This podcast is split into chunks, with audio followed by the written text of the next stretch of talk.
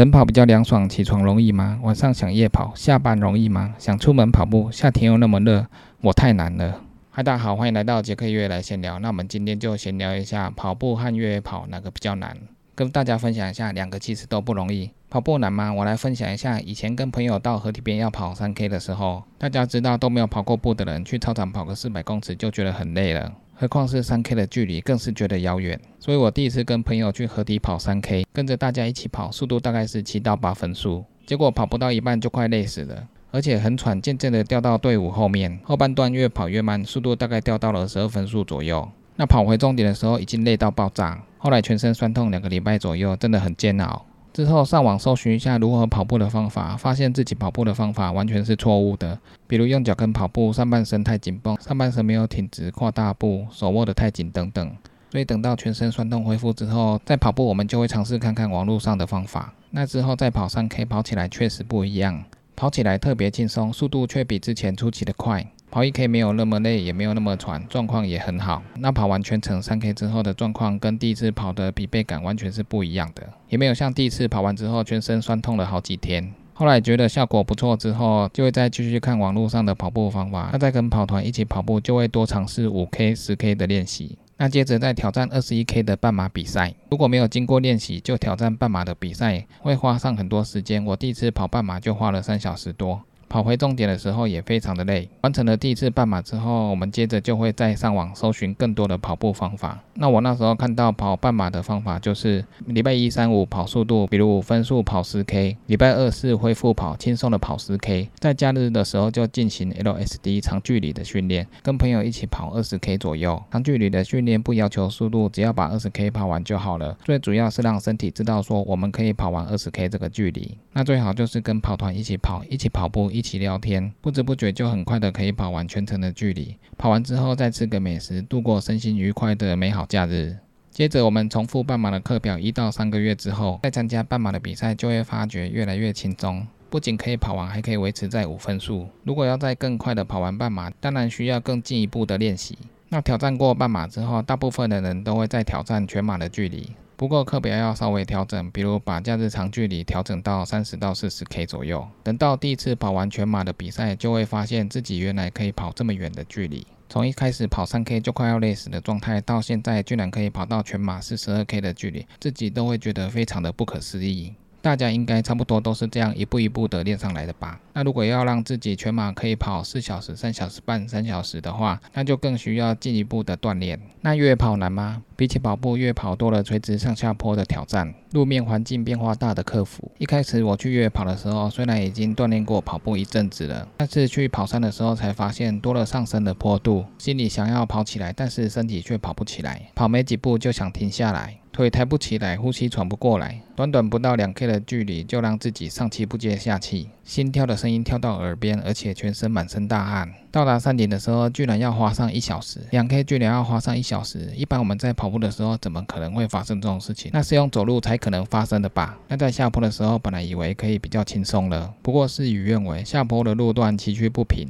对脚底还有股四头肌的冲击非常的大。又不太会下坡，对树根、落叶、碎石、青苔的踩点都不太能适应，所以下坡的每一步都步步惊心，怕滑出去或者是跌出去。那如果本身有惧高症的话，那更不得了，会比慢慢下坡的时间花上更多的时间下山。所以下坡短短两 K 居然也可以花上一小时，真的是无法想象。那跑完结束后，全身也是几乎酸痛了快一个礼拜。尤其是脚底非常的痛，因为一直踩着崎岖不平的路段。那这种越野跑的情形就跟一开始跑三 K 一样，非常的痛苦，非常的煎熬。那么路跑和越野跑到底哪一个比较难？虽然一般可能觉得越野跑多了上下坡的路段比较难一点，但是对大部分的跑者来说，越野跑可能还比较容易一点。因为越野跑不需要像马拉松一样需要固定的配速来跑，上坡的速度慢就是慢，要加速也是心有余而力不足。那下坡的时候也不能快到哪里去，只能说越野跑可以自己掌握速度、掌握节奏，想停就停，想休息就休息。但是跑马拉松就不一样，除非是想要轻松的跑马拉松，但是如果不是的话，想要跑进自己目标。的马拉松就必须维持固定的配速来跑完全程，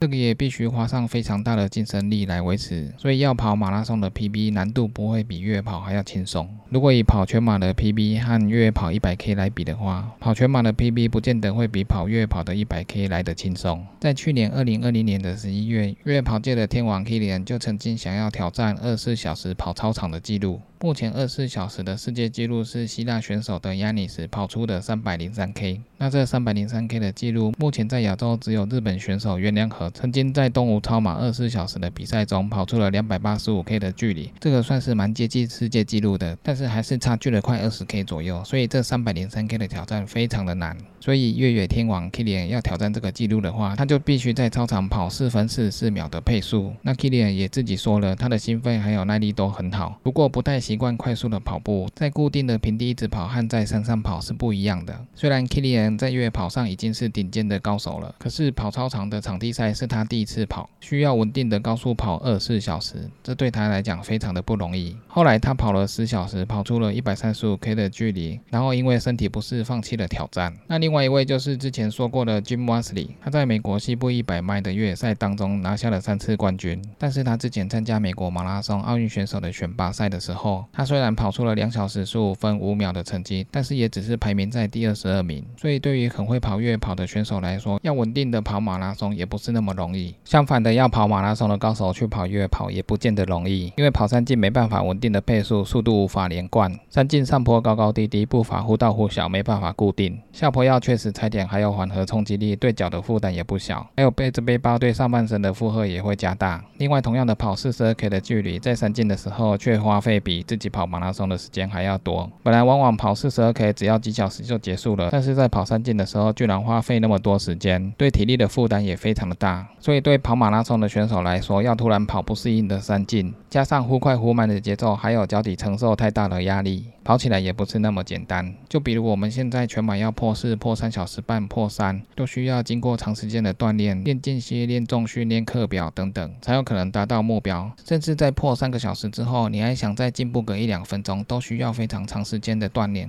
所以跑马拉松也不是那么容易。那我们跑马拉松突破三小时之后，要再突破二五零、二四零、二三零，又是不一样的难度，难度更是加倍的上升。比如要跑二五零，就表示我们的均速要再提升，要再加快。那在均速加快的状况下，能不能跑十 K、二十 K 到四十二 K 全马，都是另外一个问题。如果再加上外在因素的影响，天气忽冷忽热，补给不确实，喝水喝不够，身体发生状况等等，那么几乎就没有办法保持速度跑完全程四十二 K。所以以此类推，要再突破二四零。二三零到二二零，难度都非常的大。大约跑的难度在于上下坡的爬升，坡度从和缓到越来越陡，每增加一定的坡度，身体要往上移动的难度就越来越大，坡度越陡越跑不起来。需要经过身体各肌群的锻炼等等，才会让跑步变得比较轻松一点。那下坡同样也需要知道如何放松身体，如何的踩点，如何的降低冲击力，保持节奏，一步步的往下跑，集中精神，看清楚路线路况，才不会发生危险。这也是需要长时间的锻炼还有适应才能够进步的。那从一开始我说的跑三 K 就觉得跑步很难，到越野跑的时候觉得上下坡也很难。每一件事情刚开始的时候本来就不太容易，比如说刚开始学开车觉得很难，但是经过长时间的训。训练之后，后来就会觉得倒车入库其实很简单。那每个人在每个阶段都可以跑完全马或半马，也可以跑完越野赛。但是这两个要突破就有一定的难度，